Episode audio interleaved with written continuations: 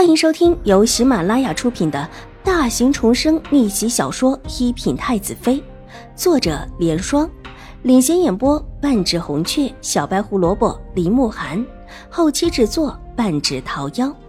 喜欢宫斗宅斗的你千万不要错过哟，赶紧订阅吧！第二百三十一集，哈尔府上有这么多人啊！秦婉如惊叹道，孩儿得意的点了点头，小脸抬起来，笑得见牙不见眼。可是外祖母只有一个人，好可怜的。秦婉如也跟着他笑了一下，但随即又悲苦的低上头，偷偷看了一眼坐在上面的瑞安大长公主，一脸的为难和伤心。外祖母只有浩儿一个亲人，浩儿如果不要外祖母，外祖母该多么可怜啊！外祖母。就浩儿一个，邵元浩为难的扁了扁小嘴，脸上的笑容都没了，也跟着秦婉如偷偷的看了看瑞安大长公主。他因为一直养在兴国公府，到瑞安大长公主府上的时候不多，总觉得外祖母没有祖母好，而且外祖母有时候还会凶他，让他很不高兴。而祖母、叔母、大哥大姐他们从来就不凶他。不过。现在想想，外祖母也实在是可怜。这么大的一个府里，就外祖母一个人。邵元浩突然又觉得自己好像很不好，胖乎乎的小手也扭了起来。方才外祖母一直让自己住在这儿，他扭着身子没答应。外祖母是不是觉得伤心了呀？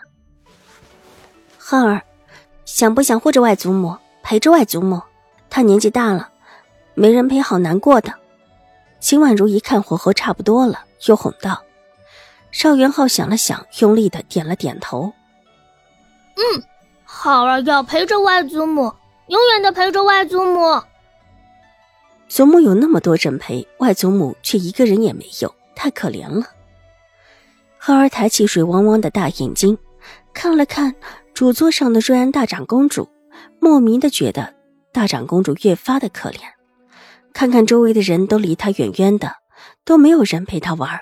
不行，他得陪着外祖母去，不能够叫人欺负了外祖母。心里这么想的，邵元浩就从椅子上爬了下来，之后就向瑞安大长公主跑去。还没跑到，已经叫了起来：“外祖母，孩儿以后要跟着外祖母，一直陪着外祖母，再也不回去了。”瑞安大长公主先是一愣。没有明白他的意思，待他看到他扑过来，忙抱住他，想着这孩子的话，一时之间激动的眼眶都红了起来。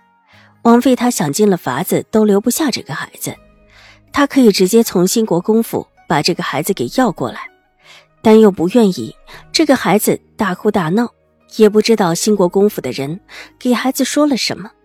这个孩子每每来的时候都着急着回府。竟似乎一刻也不愿意在自己这里多么的停留，但其实瑞安大长公主一直不放心兴国公府，她总觉得自己的女婿死在外面，可能跟现在的兴国公有关，但苦于没有证据。这唯一的孩子，她是真心的想要自己养着，可孩子不愿意，她又不能够强抢。她毕竟名义上这孩子是姓邵的，现在这孩子居然主动要留下来。瑞安大长公主如何不激动？连连称好，伸手摸了摸邵元浩的头发，抬头看向秦婉如，脸上的笑意越发温和。她当然知道，自己的外孙不会无缘无故的跑来这么说。邵元浩和瑞安大长公主抱了一下之后，又扭着身子从瑞安大长公主的怀里出来，跑向秦婉如，就坐在秦婉如的边上吃着。他身后跟着的年轻女人，看起来也是瑞安大长公主府上的，应当是瑞安大长公主也因为今天的事情引起了警惕，所以才重新的派了人手跟着邵元浩。许多人是知道邵元浩的，又看到邵元浩亲亲热热的坐在秦婉如身边，而瑞安大长公主看向他的目光也是和善的，不由得暗中打听起他是谁。不一会儿时间。就知道秦婉如是江州新进京的秦将军的二女儿，而在秦婉如边上的是秦将军的平妻。至于他的正妻，却是为许多人熟知的永康伯府的嫡氏。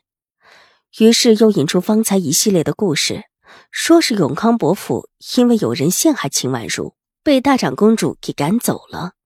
看起来应当就是永康伯府下手。正妻平妻之间的事，是秦府自家府上的事。永康伯府如果真的这么做了，可不只是其心可诛，而且还令人发指。又有人传说，之前嫡氏生下的秦大小姐，在暗中败坏自己妹妹的名声。不过，长得这么小的秦二小姐和邵元浩坐在一起，孩子气得很，哪里像是一个可以嫁人的女孩子？关于抢亲之后又悔婚的话，更是无稽之谈。这种事一传十，十传百，没等宴席散了，大家基本上都听说了。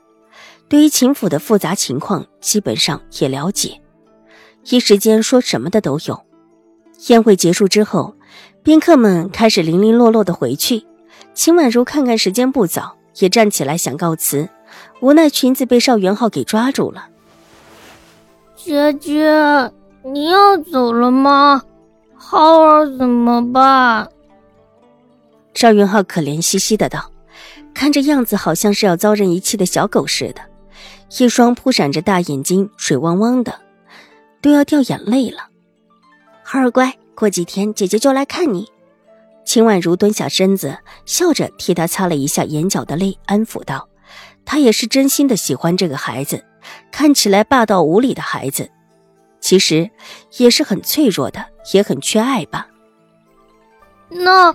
姐姐会不会忘记浩儿？邵元浩眼巴巴的道：“当然不会忘记了。如果忘记了，如果忘记了，浩儿我们就去秦府找他。”身边一个语气不善的声音。秦婉如抬头，正看到楚留星脸上带着冷笑，头高高的抬起，傲然的看着他，一副不屑的样子。秦婉如不知道这位新王又打算干什么。